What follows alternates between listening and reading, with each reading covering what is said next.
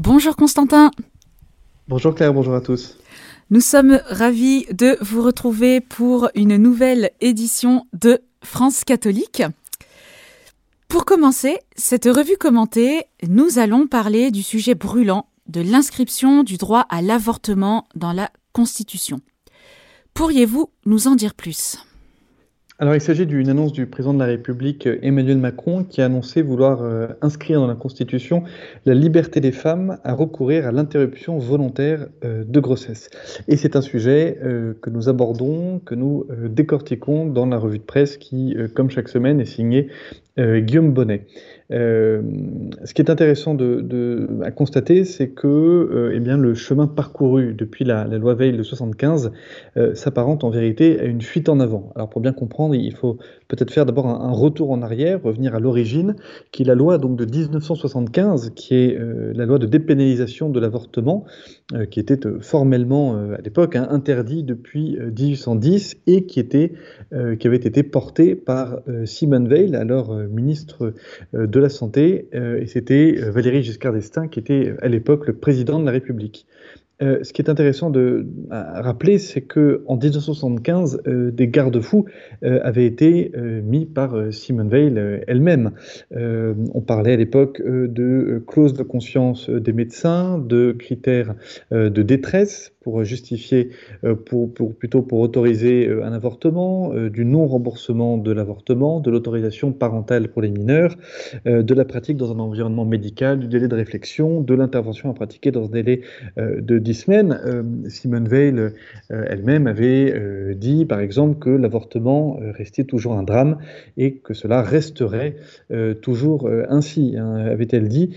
et Guillaume Bonnet, hein, qui signe donc cette revue de presse, souligne avec ironie que ces propos seraient aujourd'hui taxés de rétrograde, ce qui est bien la preuve qu'il y a une fuite en avant dans ce domaine de l'avortement. Puisque que reste-t-il de cette loi Veil, puisque désormais euh, l'avortement est possible dans un délai de 14 semaines, que le délai de réflexion a disparu, qu'il est remboursé à 100% par l'assurance maladie, que la notion de détresse a été supprimée, que l'autorisation parentale a été escamotée, euh, qu'il y a eu aussi la généralisation de la pilule du, lendemain, dont tout le monde a oublié euh, eh bien, le caractère abortif. Et désormais, il est question de l'inscription de l'avortement dans la Constitution. Très concrètement, euh, c'est un, geste qui serait euh, très fort, très important, puisque euh, l'avortement serait en quelque sorte protégé par la Constitution, qui est bien le document qui a la, plus haute valeur juridique dans notre pays. Alors, pour comprendre pourquoi d'un coup l'avortement eh bien, arrive euh, dans l'actualité, euh, il y a, en tout cas c'est invoqué par les politiques, le contexte américain, hein, puisqu'il y a quelques mois, la Cour suprême américaine avait renvoyé pour euh, expliquer ça rapidement, avait euh, renvoyé aux États qui constituent les États-Unis euh, la responsabilité de gérer eux-mêmes la politique d'avortement. Et donc, cela voulait dire tout aussi bien la promouvoir s'ils le voulaient, ou bien interdire l'avortement. et donc, depuis cette décision de, la Cour suprême américaine, qui, n'est donc pas en France ni même sur le continent, eh bien, malgré tout, la menace est agitée par les défenseurs de, de l'avortement en expliquant que ce droit est menacé. Euh, alors même, euh, et on l'indique dans, cette revue de presse de France catholique, euh, selon un sondage de, l'IFOP de juillet 2022, eh bien 83% des Français sont favorables à l'autorisation de, de l'avortement et, soit dit en passant, 86% de ceux qui se déclarent catholiques pratiquants euh, sont favorables euh, à, l'avortement. Euh, donc on, voit mal euh, où se trouverait euh, la menace en, France qui pourrait justifier que ce, ce droit à l'avortement soit inscrit dans, dans, la Constitution. Alors euh, qu'en est-il de, la suite? C'est une vraie question. Il y aura peut-être un blocage euh, du Sénat, puisque son président, Gérard Larcher, a expliqué euh, ne pas vouloir inscrire l'avortement dans, dans, la Constitution. Mais au-delà de toutes ces considérations, toutes ces considérations politiques sur à la fois sur les motivations et, les motivations qui, poussent cette inscription du droit dans, la Constitution, eh bien, on peut s'interroger aussi sur un avortement qui est devenu un, un culte laïque dans une république sécularisée, puisque on parle de droit sacré à l'avortement, de sanctuarisation de l'avortement, ce qui montre bien que l'avortement euh, est devenu un, totem, euh, notamment par la frange la plus progressiste euh, de la société et de la politique française. Merci Constantin pour ces dernières nouvelles. nous enchaînons maintenant avec le dossier, on va dire le grand focus de cette nouvelle édition de France catholique, donc à savoir les ostentations limousines, qui commenceront dimanche prochain, donc à savoir le 19 mars. Alors en quoi cela consiste?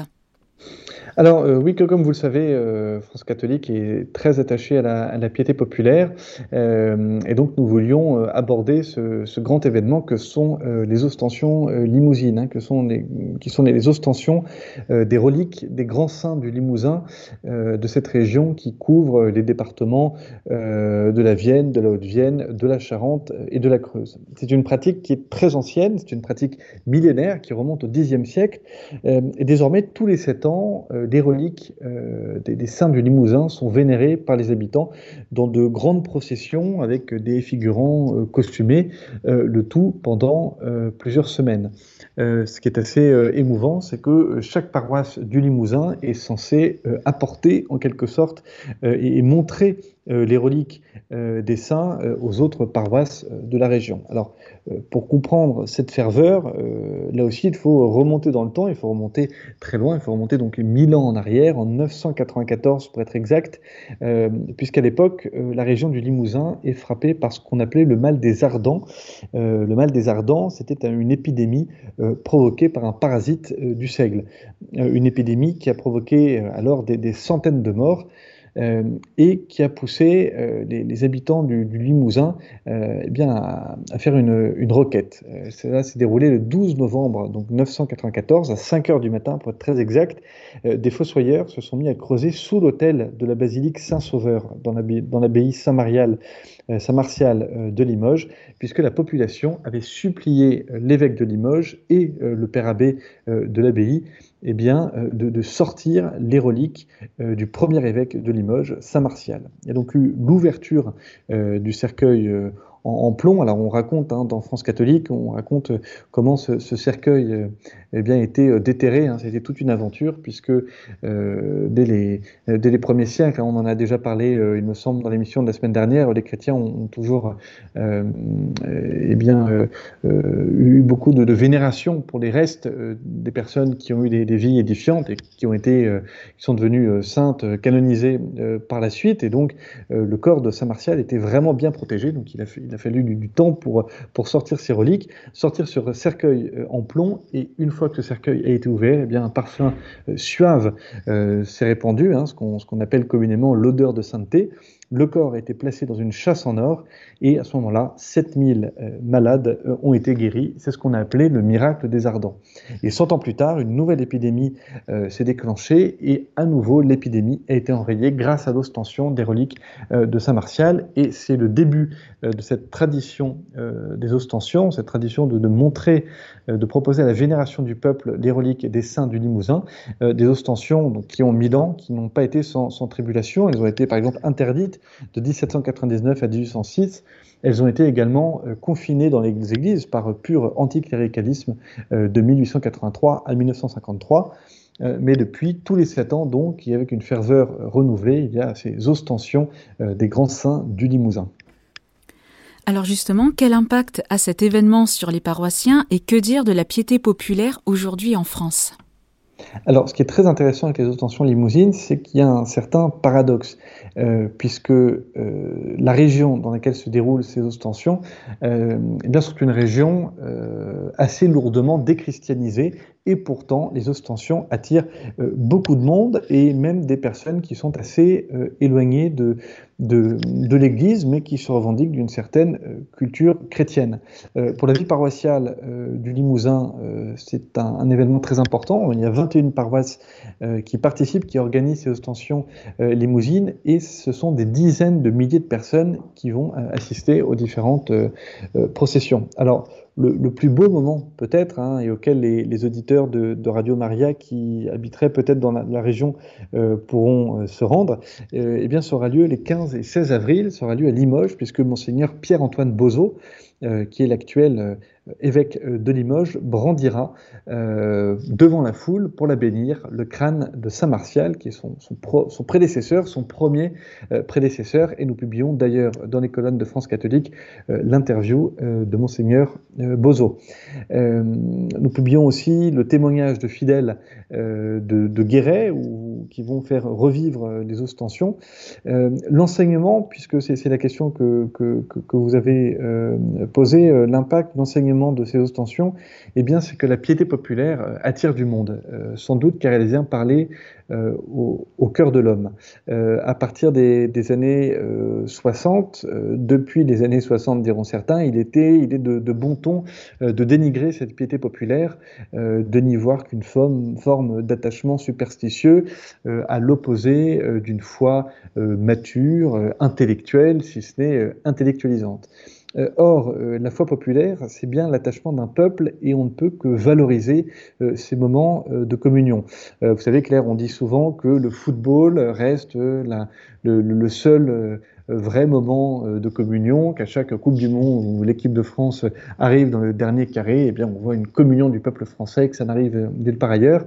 eh bien, il y a aussi peut-être dans les grands moments de communion cette foi populaire, cette foi discrète, mal aimée par certains intellectuels, euh, mais qui est vraiment l'authentique euh, foi du, peuple euh, français. et c'est la raison pour laquelle ces ostensions, qui sont peu connues en dehors du, Limousin, eh bien, France catholique a décidé de les mettre à l'honneur pour les, porter à la connaissance d'un maximum de lecteurs. Merci beaucoup, Constantin. Hein. J'espère que les auditeurs seront bien au rendez-vous, du moins ceux qui sont dans la région concernée. Pour terminer cette revue commentée, nous avons l'occasion de nous replonger dans Tintin. Alors pourquoi l'œuvre d'Hergé est dans le collimateur de ce que vous appelez les vigilants? Oui, les vigilants, c'est euh, le mot euh, français de ce qu'on pourrait aussi appeler, euh, les, wokistes, hein, de, ce mouvement de, de, pensée, assez hétéroclite, hein, assez difficile à définir, qu'on appelle le, wokisme, c'est-à-dire les tenants de, l'annulation, de, la censure de certains auteurs ou certains mouvements culturels. Euh, nous parlons d'Hergé d'abord parce qu'on fête les, 40 ans de, sa mort euh, cette année et euh, comme d'habitude, Hergé est régulièrement accusé de racisme, notamment par exemple pour son album Tintin au Congo qui avait été publié en, 1931 et il nous semblait important alors que nous fêtons les, 40 ans de sa mort cette année, eh bien de, revenir et de faire honneur à, Hergé et rappeler ce qui relève pourtant de la simple évidence qui est Hergé est avant tout un conteur et que Tintin son, personnage fétiche n'était pas un personnage hors sol. Il était enraciné dans une époque, le XXe siècle notamment, et que ses voyages et que les albums de bande dessinée euh, ne sont que le reflet euh, d'un monde euh, qui change à cette époque. Alors, à la place, eh bien, nous proposons en France catholique plutôt de, que de, de, regarder euh, l'œuvre d'Hergé par, euh, avec des, des, lunettes, des lunettes euh, anachroniques et médisantes, plutôt regarder ce qu'Hergé a d'universel. par exemple, ce qu'on appelle la ligne claire, c'est-à-dire la, précision et la finesse de son dessin qui peut toucher eh bien, tous les lecteurs de 7 à 77 ans. rappeler qu'il avait chez lui un sens de l'intrigue, un sens du décor, un sens aussi du, du personnage, entre Haddock, Milou, les Dupont, voilà, je pense que de nombreux auditeurs de, Radio Maria, euh, quand on parle d'Hergé et de Tintin, on voit défiler devant leurs yeux toute une galerie de personnages. Euh, alors, évidemment, puisque cet article euh, paraît dans un journal qui s'appelle euh, France catholique, et bien qu'Hergé soit belge, nous nous, interrogeons quand même, est-ce que Hergé, est-ce qu'on pourrait dire que c'est un auteur chrétien? Alors, si Hergé a toujours rappelé à quel point ces années de scoutisme à Bruxelles comptèrent parmi les plus belles de sa vie, il faut souligner qu'adulte, il se détache de la foi chrétienne. Mais ce qui est intéressant, c'est que malgré tout, son œuvre reste pleine de valeurs chrétiennes euh, et de valeurs chrétiennes qu'on pourrait dire de valeurs chrétiennes euh, malgré elles, puisque les aventures de Tintin, ce sont des aventures où sont exaltées notamment les, les qualités de Tintin qui sont le courage, la générosité, la fidélité, la chasteté, la maîtrise de soi-même. ce n'est pas pour rien que l'œuvre d'Hergé a été appréciée aux quatre coins du globe hein, pour cette universalité euh, et euh, une œuvre d'Hergé notamment, euh, appréciée par les, missionnaires, et nous reproduisons dans France catholique des courriers reçus par, Hergé, des courriers reçus, envoyés par des religieux et cités par Paul Vendrome dans, dans sa biographie d'Hergé. je cite par exemple une lettre reçue par, par le père de Tintin. Recevez, monsieur Hergé, tous les respects d'un missionnaire qui, dans le sérieux de sa carrière et dans sa solitude, sait encore sourire aux aventures de Tintin. Voilà un beau témoignage qui permet euh, de chasser l'écume des censeurs modernes. Merci pour tout, Constantin. Nous arrivons déjà au terme de l'émission. Je rappelle le site de France Catholique à nos auditeurs, france-catholique.fr, france-catholique.fr. Un grand merci, Constantin, pour ce temps passé avec nos auditeurs. Eh bien, merci Claire et à la semaine prochaine. À la semaine prochaine. Merci. Chers auditeurs, c'était notre émission France Catholique, la revue commentée. Vous étiez avec Claire et Constantin de Vergennes. Retrouvez cette émission en podcast sur notre site internet radiomaria.fr.